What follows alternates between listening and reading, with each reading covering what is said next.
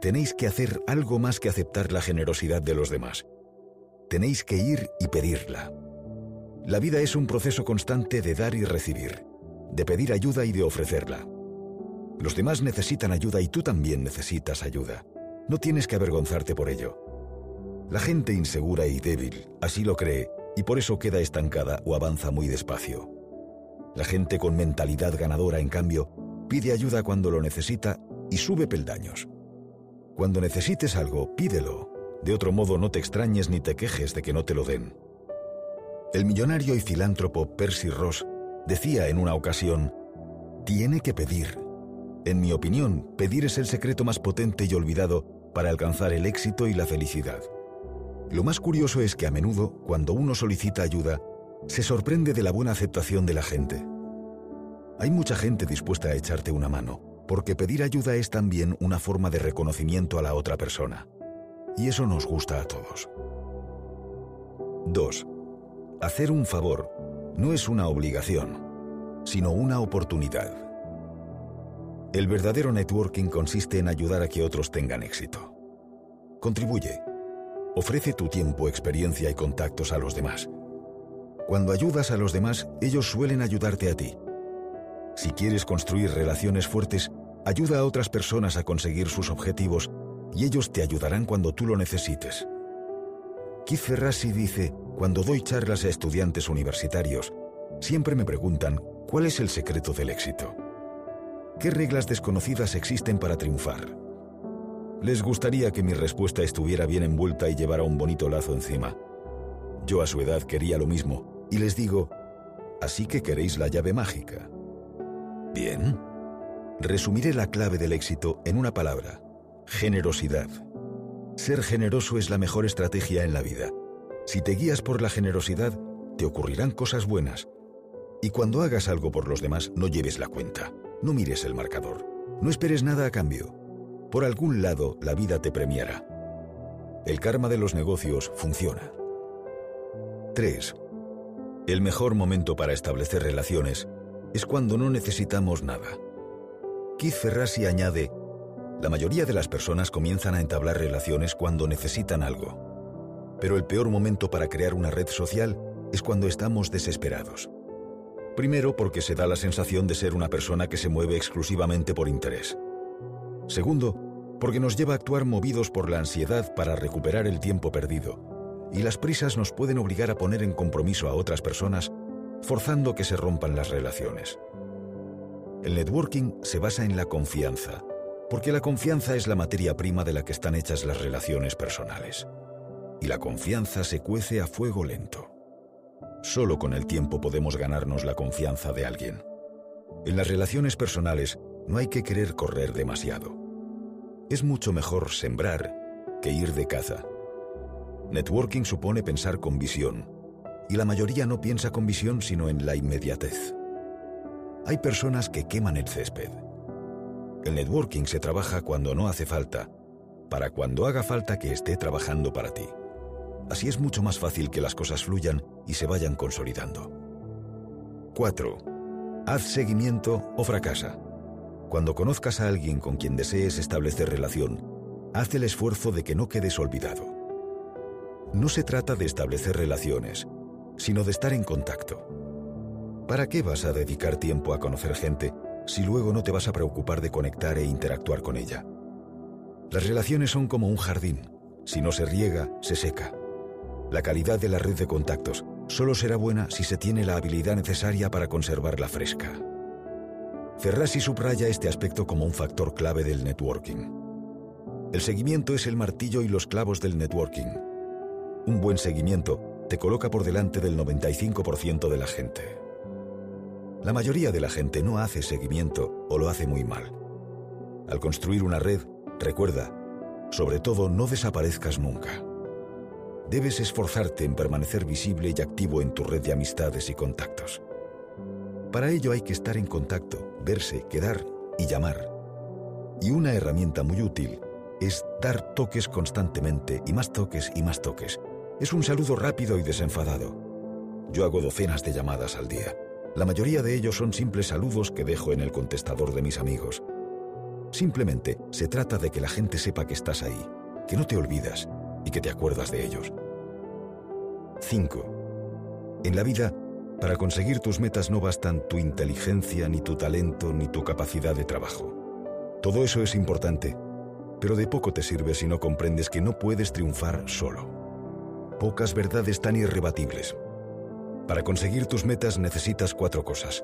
Conocimientos, habilidades, herramientas y personas que te apoyen y ayuden. Por eso es tan importante el networking. Las personas que han creado instintivamente una sólida red de relaciones siempre han creado negocios de éxito. El sentido común en este caso es de cajón. Cuanta más gente conozcas, más oportunidades tendrás y más ayuda recibirás, sobre todo en los momentos difíciles de tu carrera, que tarde o temprano acabarán llegando. La experiencia no va a salvarte en tiempos difíciles, tampoco el trabajo duro ni el talento. Si necesitas un puesto de trabajo, dinero, consejos, ayuda o esperanza, solo existe un lugar seguro donde encontrar esas cosas, y es en tu círculo de amistades. 6. A quien conoces determina la efectividad de lo que sabes. Con independencia de cuáles sean tus metas, saber relacionarte te ayudará en cualquier circunstancia. Saber relacionarse es útil en todas las áreas de la vida, tanto en el ámbito personal para cuestiones propias como en el ámbito profesional para crecer, mejorar y subir peldaños. Si tu inteligencia social es escasa, aprende a relacionarte o te será complicado avanzar en la vida. Y a la hora de relacionarse, mucho más importante que la cantidad de gente que conoces, aspecto cuantitativo, es la calidad, aspecto cualitativo. Esto es, el nivel de influencia de las personas que conoces. Hay muchas cosas que se resuelven con una simple llamada si la persona que telefonea es la adecuada y tiene autoridad. Tu red de contactos es la mejor y más creíble expresión de quién eres y qué tienes para ofrecer. Nada puede compararse con eso. Además, el networking es importante porque vivimos en un sistema de burocracias y las burocracias crean barreras. Esas barreras se eluden conociendo a las personas adecuadas. 7. Las llamadas en frío son para los idiotas. Convierten a las personas más competentes en neuróticos. Yo nunca llamo a alguien en frío. He creado estrategias para asegurarme que todas las llamadas son en caliente. Contactar, vender y llamar a personas forma parte del día a día de todos. Pero la forma de llegar a las personas condiciona y genera resultados muy diferentes. Lo más recomendable es que alguien te ponga en contacto con alguien y mencionar su referencia. Lo primero que debes demostrar es tu credibilidad. Nadie te atenderá bien ni te comprará nada si no inspiras confianza. Un amigo en común, aunque sea solamente un conocido, te diferenciará instantáneamente de los demás individuos que andan en busca de la misma persona que tú. Es la técnica más útil para vencer la resistencia a la hora de contactar con alguien. El propio Keith Ferrazzi lo expresa con estas palabras.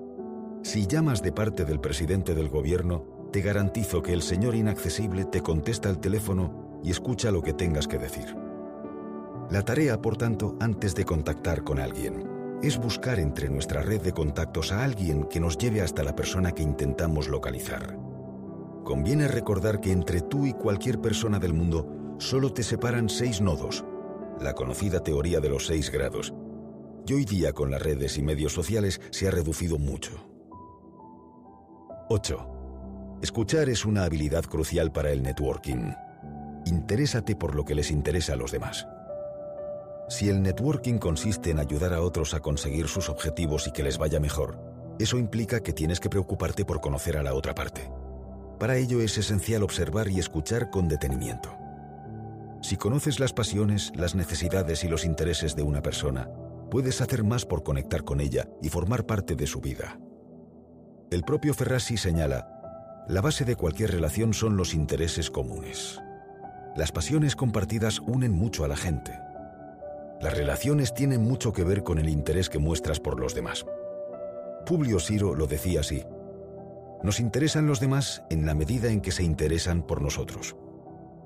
Una compañía telefónica de Nueva York realizó un detallado estudio de las conversaciones por teléfono y comprobó cuál es la palabra que se usa con mayor frecuencia en ellas.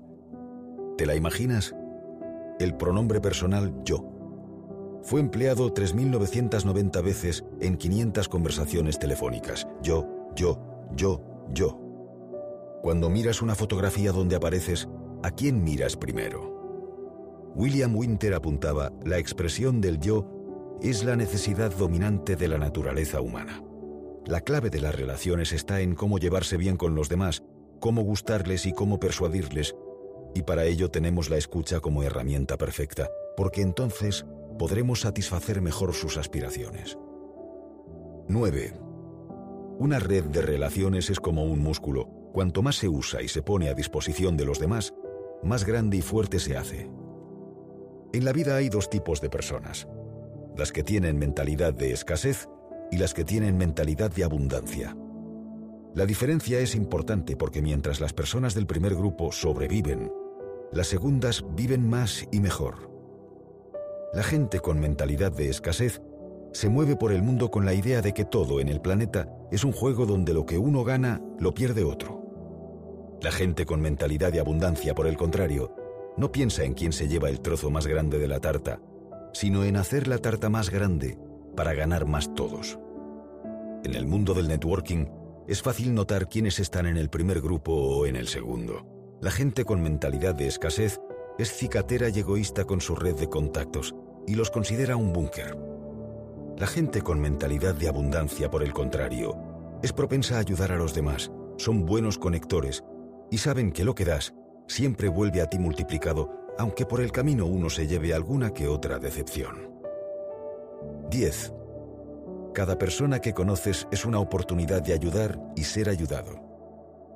Todo hombre que conozco es superior a mí en algún sentido. En ese sentido, aprendo de él, decía Ralph Waldo Emerson. Por tanto, cualquier persona es una oportunidad para desarrollar y estrechar relaciones que te impulsen. Cada interacción es una oportunidad para generar valor. Tienes que considerar lo de conocer gente nueva como un reto y una oportunidad. Debe ser algo divertido. De cada persona que conozcas, hazte tres preguntas. ¿Qué puedes aprender de él? ¿Qué te puede aportar? ¿Y qué le puedes aportar? No minusvalores a nadie. Hay gente que su vida es discreta pero brillante. No te dejes deslumbrar por los fuegos artificiales y el confeti. Cualquier persona puede ser un vehículo y conector en tu vida, a veces en lo profesional y otras en lo personal. Para ello es bueno tener una actitud positiva hacia los demás. La gente con buena actitud tiene mejor suerte. La gente siempre actuará de acuerdo a tu actitud. Si es negativa, espera reacciones negativas. Si es positiva, espera reacciones positivas. Tu actitud precede a todo lo que te pasa en la vida. Por muy bueno que seas en algo, si no caes bien, es difícil conectar con otras personas. Más del 90% de la impresión que causamos en los demás no tiene nada que ver con el contenido de lo que decimos, sino con nuestra actitud.